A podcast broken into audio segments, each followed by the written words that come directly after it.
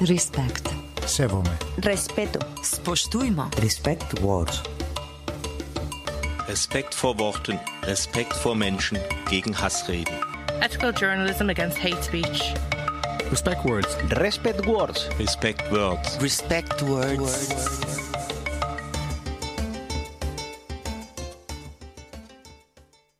Ja, also wir haben jetzt für in sind jetzt ans Ende unserer Sendereihe Respect Words gekommen und wollten mit einigen jetzt mehr oder weniger zufällig ausgewählten Macherinnen unserer Sendereihe noch über diese Sendereihe diskutieren.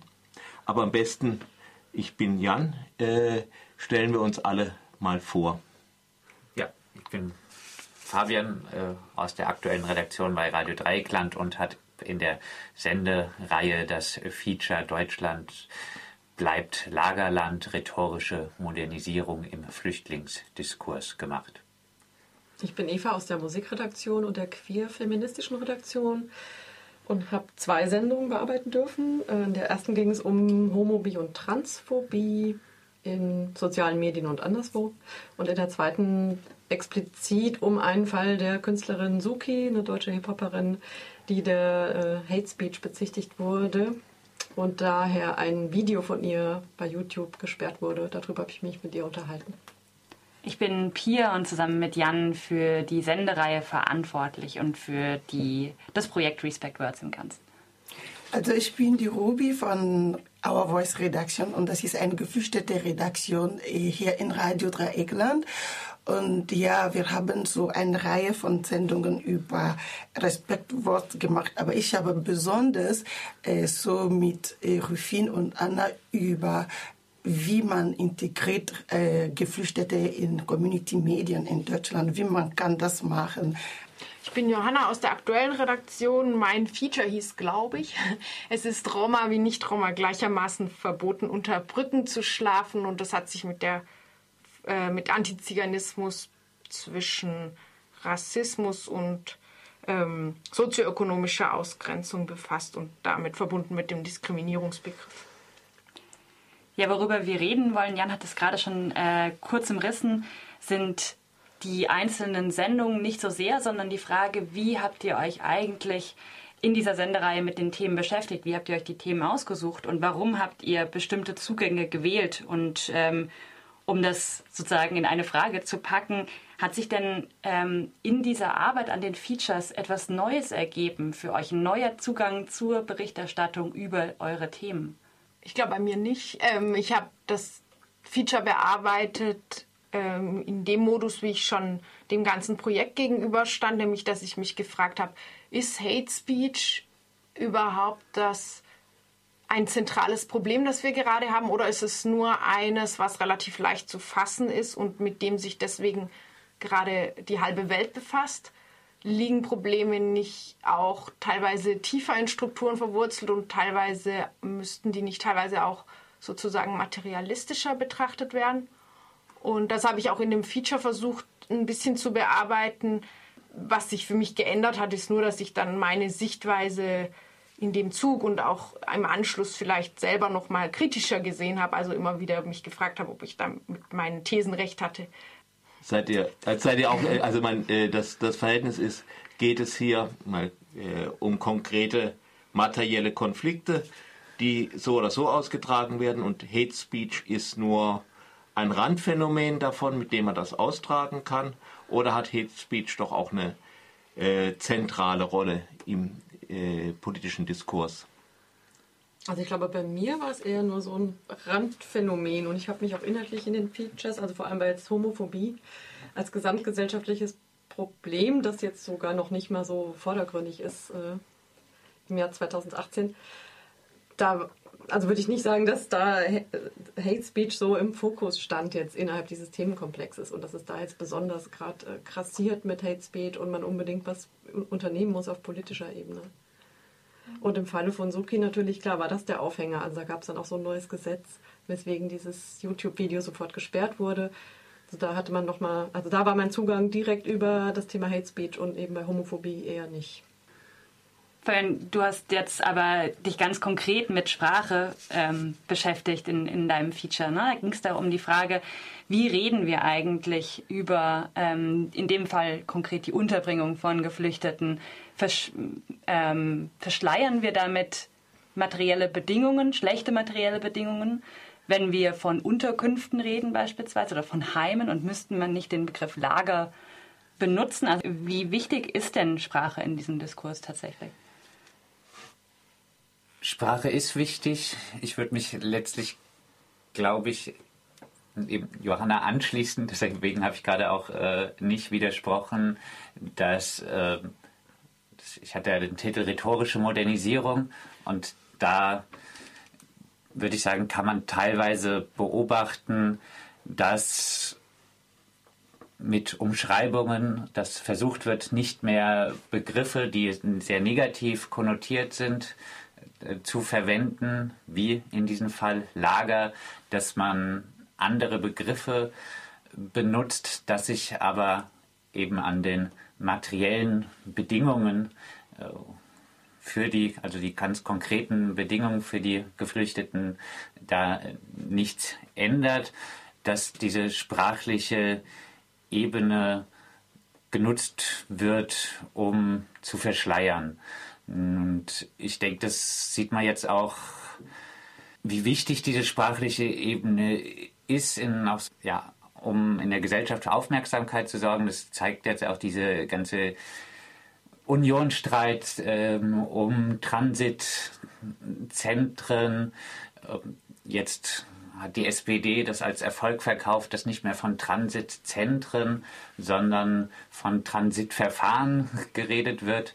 Ist aber letztlich, es geht ums, ums, ums Gleiche. Es ist, hat sich dadurch irgendwie, wird sich nichts ändern an dem Ding, was da ist. Es sind das Schnellverfahren, Entrechtung, wahrscheinlich geschlossene Lager für die Betroffenen wenn diese harten Begriffe benutzt werden, sorgt es oft auch noch für gesellschaftliche Empörung. Wenn aber andere Begriffe da äh, genutzt werden, fehlt oft diese gesellschaftliche Empörung und deshalb äh, sind manchmal harte Begriffe, würde ich sagen, äh, spiegeln dann die Realität eher wider.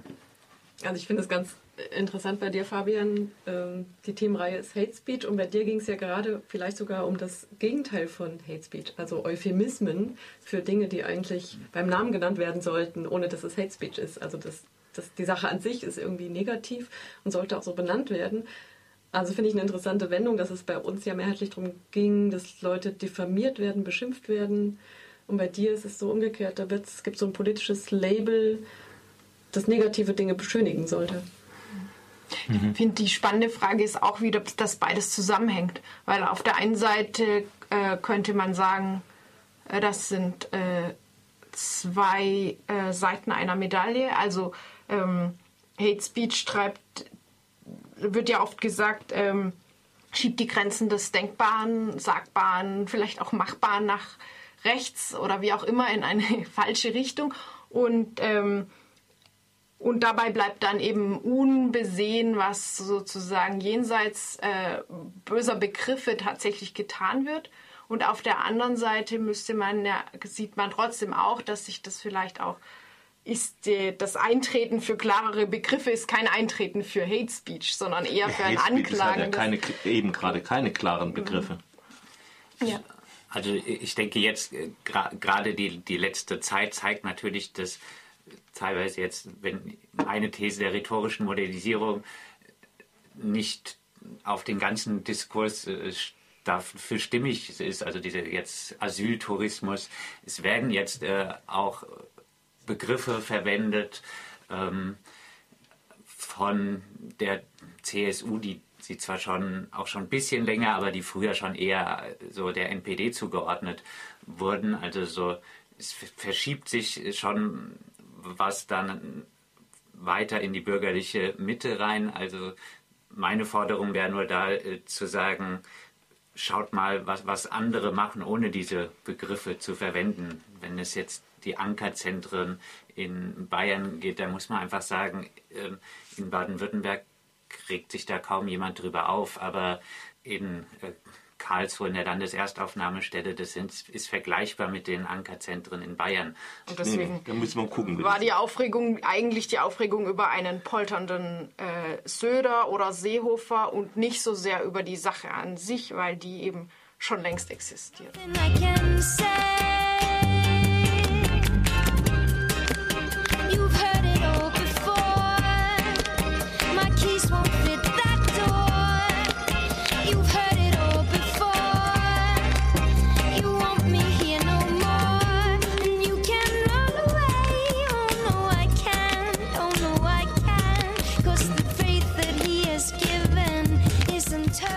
Wir jetzt machen und auch in der Debatte jetzt machen, ist ja so eine Form von Metajournalismus. Wir reden ähm, im Radio über die Berichterstattung von Radio, Zeitung, Fernsehen, was auch immer. Ähm, und das gibt es, habe ich den Eindruck, gerade sehr, sehr viel. Ähm, ich habe ein paar Interviews geführt mit Journalistinnen und Journalisten, die sagen, ah, es ist gut, jetzt machen wir uns mehr, mehr Gedanken über die Begriffe, die wir verwenden. Wir sprechen nicht mehr von Flüchtlingen, sondern wir sprechen von Geflüchteten beispielsweise. Oder wir benutzen den Begriff ähm, Flüchtlingswelle nicht mehr. Und diese, dieser Blick auf die Sprache, die man benutzt, die, das ähm, würde ich positiv bewerten. Ich würde sagen, das ist gut, wenn sich Leute darüber Gedanken machen, wie sie bestimmte Sachverhalte vermitteln. Aber ist es die Sprache allein oder es, sind es auch die journalistischen Formate, die ein Problem sind? Also wenn es Talkshows gibt mit ganz klar aufgeteilten äh, Blöcken, Meinungsblöcken, die dann gegeneinander krachen sollen oder wenn es äh, Pro- und Kontra-Argumentationen zu Dingen sind wie der Seenotrettung, müssen wir uns nicht viel mehr noch Gedanken über die Formate machen. Du hast die Antwort äh, schon reingelegt. Also klar, auf jeden Fall. Es ist ja zum einen so, dass die Sprache auch unterschiedlich differenziert ist in unterschiedlichen Formaten. Also ich habe heute Morgen wieder, ich höre sehr viele äh, Nachrichten bei Deutschlandfunk. Heute Morgen äh, wird äh, gesprochen über die Abschiebung des Gefährders Sami A. Und dann ist später die Rede davon, dass er der mutmaßliche Leibwächter Osama Bin Ladens war. Aber der Begriff Gefährder wird in den Nachrichten schon einfach so benutzt, als wäre das ein feststehender Begriff, obwohl jeder, der sich auch nur ansatzweise damit befasst hat, weiß, dass es ein Gummibegriff ist. Und äh, obwohl mit dem mutmaßlich später ja auch gesagt wird, dass noch recht wenig wirklich gerichtlich festgestellt ist. Und in den Nachrichten wird aber oft so, so weit verkürzt, ähm, dass dann Begriffe doch als irgendwie objektiv fassbar, defini definitorisch umgrenzt erscheinen, während dann vielleicht in einem Feature-Format äh, darüber diskutiert wird. Und das hilft recht wenig, weil die Nachrichten sind das Format, was erstens ständig zu hören ist und zweitens ähm, wahrgenommen wird als der Bereich, der uns Fakten präsentiert, während die anderen Sendungen sozusagen noch äh, das Sahnehäubchen sind, wo man noch ein bisschen reflektieren kann, wenn man möchte und um die Zeit wach ist oder gerade nicht arbeitet. ähm, das ist vielleicht eine etwas unfair gestellte Frage, aber jetzt gibt, es ist ja Ruby da, die in der geflüchteten äh, Redaktion arbeitet und solche geflüchteten Redaktionen, das habt ihr in euren Features ja auch äh, sehr deutlich gemacht, gibt es mittlerweile bei vielen Radios und die Funktionen, die sie haben für die Hörerinnen und Hörer auf der einen Seite, aber vor allem für die Leute, die da arbeiten, wie wichtig das teilweise ist. Aber es ist ja auch ein zusätzliches Feature von freien Radios, geflüchteten Redaktionen zu haben. Hast du das Gefühl, es wäre besser, mehr in den Alltag freier Radios integriert zu sein, zum Beispiel als geflüchteten Redaktion und nicht einen Sendeblock zu haben? Also es geht um, äh, was die Geflüchteten selbst wollen. Es gibt die Gelegenheit, äh, also so im freies Radio äh, was zu machen, gibt schon. Aber äh, ich finde die Idee so ein Projekt wie Our Voice, so, also so ein Blog äh, zu machen, wichtig, weil da äh, also können wir das besser organisieren. Das heißt, wie wir schon in Our Voice machen, äh, wir haben also so einfach so gedacht, dass nach 2015 sind viele Geflüchtete in Deutschland gekommen, äh, die vielleicht keine Perspektive haben. Also man weiß noch nicht.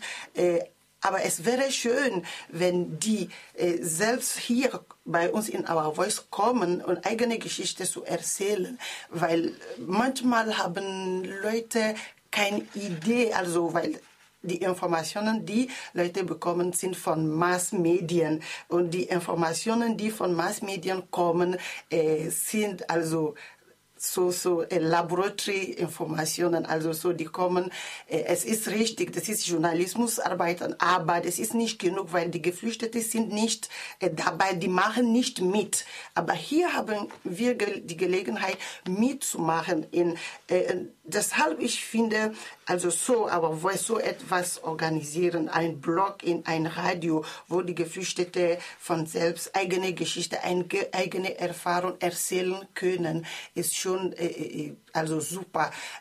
Also es wäre auch schön, wenn Leute so äh, pers also persönlich kommen und äh, hier was machen.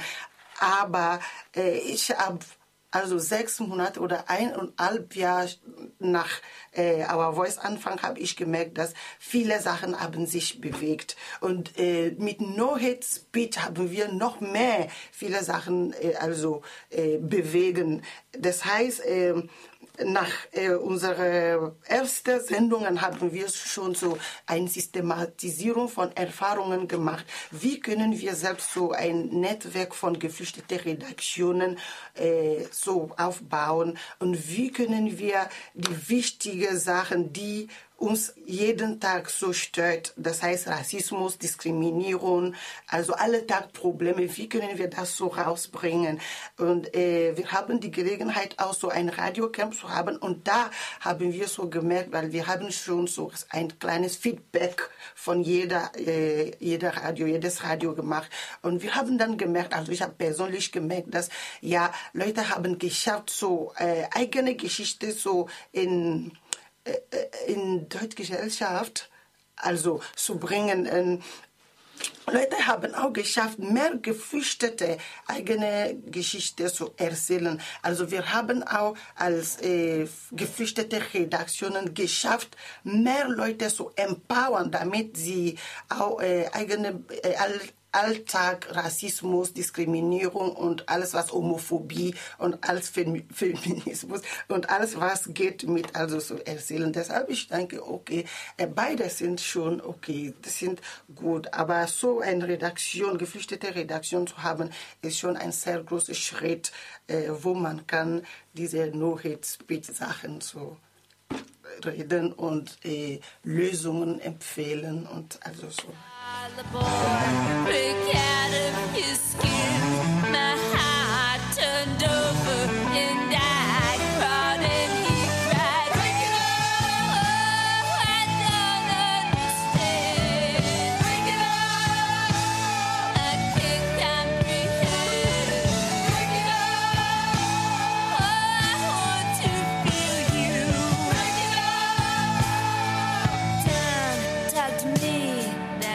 Ja, ich glaube, das schließt ganz gut letztlich daran an. Also ich habe mich gefragt, ob wir das als freie Radios oder ob Medien das insgesamt gut schaffen, die Komplexität von zum Beispiel ähm, Migrations- und Fluchtbewegungen darzustellen.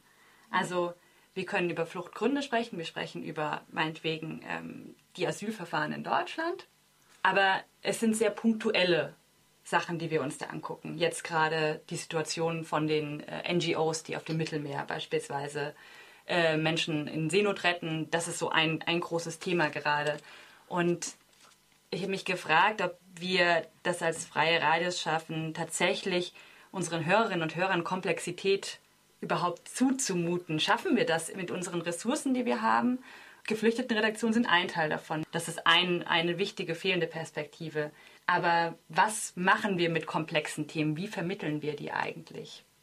Ich glaube tatsächlich, dass äh, wir uns auch äh, viel von ähm, Modethemen oder Themen im Fokus äh, einschränken lassen. Also eben auch wir berichten gerade über die Seenotrettung und das ist auch gut so, aber die ist eigentlich, ähm, naja, vor zehn Jahren war das auch schon Thema und da gab es irgendwie einen italienischen Blog, der alle Toten im Mittelmeer gezählt hat. Ich glaube, den gibt es mindestens seit 2006.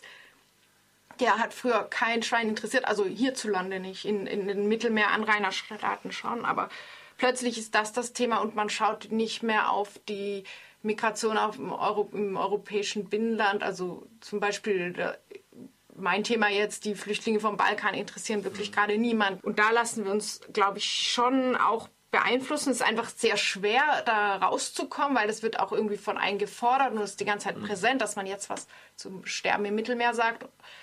Ähm, was anderes ist auch, dass es manchmal durch, vielleicht tatsächlich durch diesen hasserfüllten oder ähm, feindlichen Diskurs manchmal schwer ist, richtigen Klartext zu sprechen. Ich kann mir vorstellen, dass das in anderen Themenbereichen, zum Beispiel sowas wie Homo- und Transphobie ähnlich ist, dass man irgendwie an der Wand ist.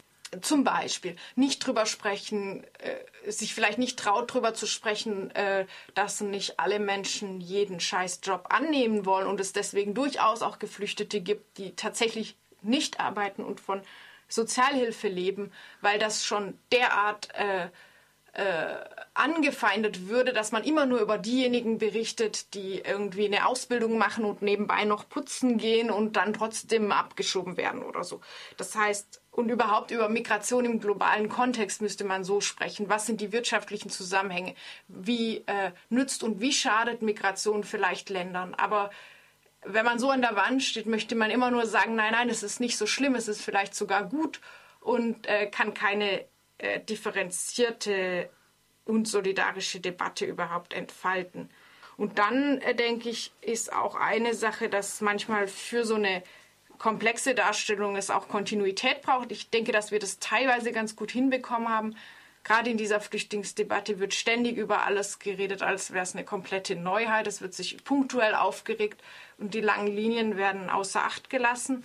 Und da hilft es tatsächlich ständig zu berichten. Also was wir zum Beispiel machen, ist, dass wir über jede Sammelabschiebung aus Baden-Württemberg immerhin mit einer Nachricht berichten. Und sowas bräuchte es in ganz vielen Stellen, um, um Dinge bewerten zu können. Ich fand sehr beeindruckend, äh, vor kurzem ähm, auch bei Radio Dreieckland zu hören, äh, die Frage an den Deutschlandfunk-Journalisten Tobias Armbruster von einem äh, Praktikanten bei Radio Dreieckland, der gefragt hat, haben Sie denn schon mal zur Flüchtlingsthematik Geflüchtete selbst ähm, interviewt?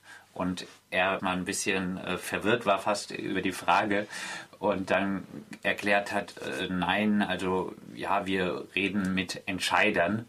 Da muss man dann sagen, das würde ich sagen, machen wir besser. Bei uns gibt es da geflüchteten Redaktionen, bei uns kommen deutlich äh, andere äh, Leute zu Wort.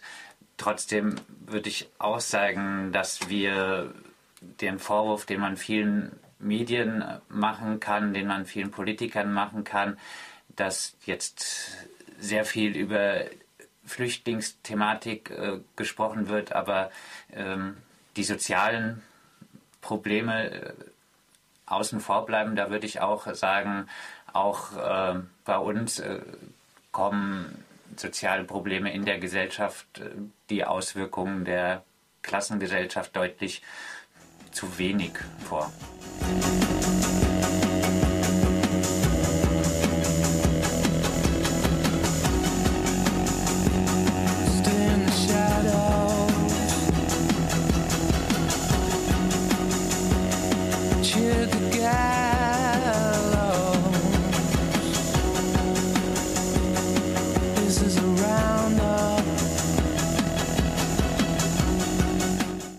Das wäre so meine These, dass sich gerade sich sehr, sehr viel um das Thema Flucht, Migration konzentriert. Manche Dinge, genau, wie du sagst, äh, soziale Auswirkungen von Arbeitsverhältnissen beispielsweise kommen zu wenig vor oder werden zu wenig damit in Verbindung gebracht. Und beim Thema Homophobie geht mir das genauso. Dass dann schlage ich manchmal die Taz auf und äh, lese dann ein Interview mit äh, einer Aktivistin meinetwegen.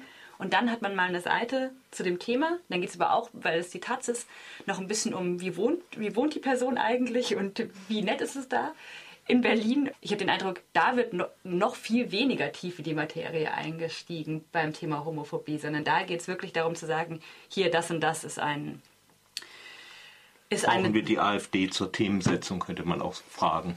In gewisser Weise schon. Also ich finde schon, dass das Thema Homophobie, also ohne dass ich jetzt hier eine analytische Expertin zu dem Thema wäre, muss ich mal vorweg sagen, ich finde schon, dass das Thema jetzt nochmal so eine Renaissance bekommen hat, eben durch die RechtspopulistInnen. Und obwohl es ja auch eine Lesbe darunter gibt, das ist noch die Ironie der ganzen Geschichte. Und sonst äh, ist ja die Entwicklung in Bezug auf äh, Gleichberechtigung eher positiv. Also die Gesetzgebung entwickelt sich, entwickelt sich linear zum Guten bis hin zum Happy End mit der Ehe für alle, so wenn man das jetzt als Happy End sehen möchte. Und das ist halt ganz spannend, äh, eben diese juristische Ebene, die sehr wichtig ist. Also das darf man nicht vergessen. Und worauf wir uns vielleicht auch weiterhin konzentrieren sollten, dass es so bleibt. Aber dann ist da unten, ist da noch so ein brauner Sumpf, wo es dann wieder brodelt. Und da stürzen sich dann auch alle JournalistInnen doch mal ganz gerne drauf. Ist halt die Frage, ähm, wie ernst soll man das nehmen? Also wie gefährdet sind die Gesetze? Da gibt es dann verschiedene Einschätzungen dazu.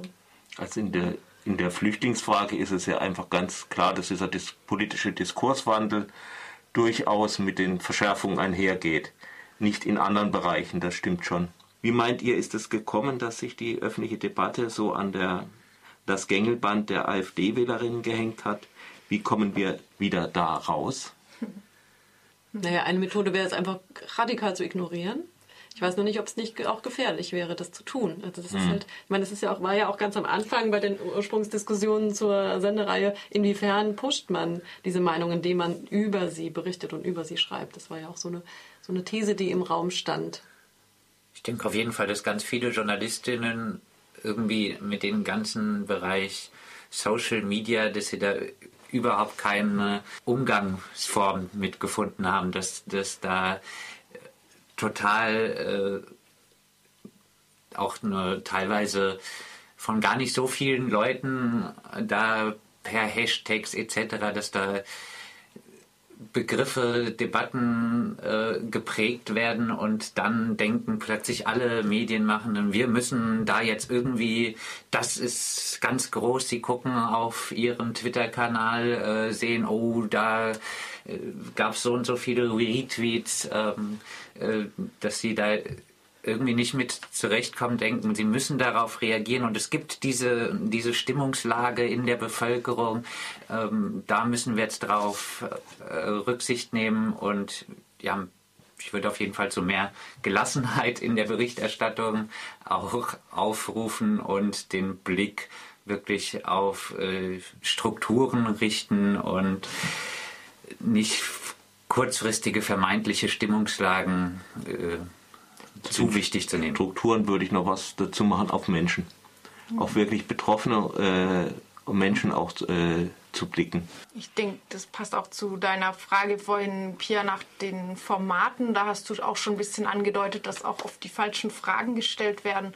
Ich denke, das war ein Problem, dass äh, die dümmsten, also es gibt meiner Meinung nach dumme Fragen, nicht nur dumme Antworten und die dümmsten Fragen wurden aufgegriffen, statt eben erstmal darauf zu achten, was eigentlich die interessante Fragestellung wäre. Also wenn irgendein äh, AfD-Mensch fordert, dass man alle illegalen Migranten abschieben soll, dann ist die Frage nicht, soll man alle illegalen Migranten abschieben, sondern wie werden Menschen illegalisiert, was heißt überhaupt illegal äh, und so weiter. Das wäre nur der oberflächlichste Anfang. Ja, aber um da ganz kurz, da würde ich nämlich widersprechen. Also ähm, es geht mir genauso. Ich brauche nicht ähm, in der Tagesschau oder so einen Bericht über den, über den heute getrendeten Hashtag oder sowas. Das interessiert mich tatsächlich nicht. Ich glaube auch, dass es ein falsches Verständnis davon, wie solche on Online-Social-Media-Debatten funktionieren. Ähm, aber was man, glaube ich, ignoriert, wenn man sagt, ah, da mehr Gelassenheit, jetzt, ich, guck, ist auch im Prinzip wurscht, was da im Netz passiert ist, dass man sehr viel Scheiße ignoriert, das stimmt, aber man ignoriert eben auch die Möglichkeit, die solche äh, Instrumente bieten, für Leute sich selbst zu organisieren und selbst was zur Debatte beizutragen. Das ist, ähm, man, kann, man kann diese Aktionen jeweils blöd finden, aber sowas wie äh, der Hashtag ausnahmslos, wo es um äh, die Frage sexuelle Gewalt gegen, sexualisierte Gewalt gegen Frauen geht, oder so etwas. Das ist, glaube ich, ein total wichtiges Instrument. Und zu sagen, wir gehen als Journalisten und als Journalistin nicht darauf ein, heißt eben auch, solche Bewegungen zu ignorieren, Selbstorganisation zu ignorieren und Instrumente zu ignorieren, die für Leute mit wenig Medienzugang oder gar keinem Medienzugang total wichtig sind. Also Gelassenheit würde ich sagen, ist nicht gleich ignorieren. Ich würde zu mehr einordnen, ähm, aufrufen. Aber insgesamt würde ich trotzdem schon sagen, dass diese ganze Internet, soziale Medienbereich, dass da auch von linker Seite das emanzipatorische Potenzial total überschätzt wurde. Das Projekt Respect Words wird durch das Rights, Equality and Citizenship Program der Europäischen Union finanziert. Respect. Sevome. Respeto. Spoštujmo. Respect words.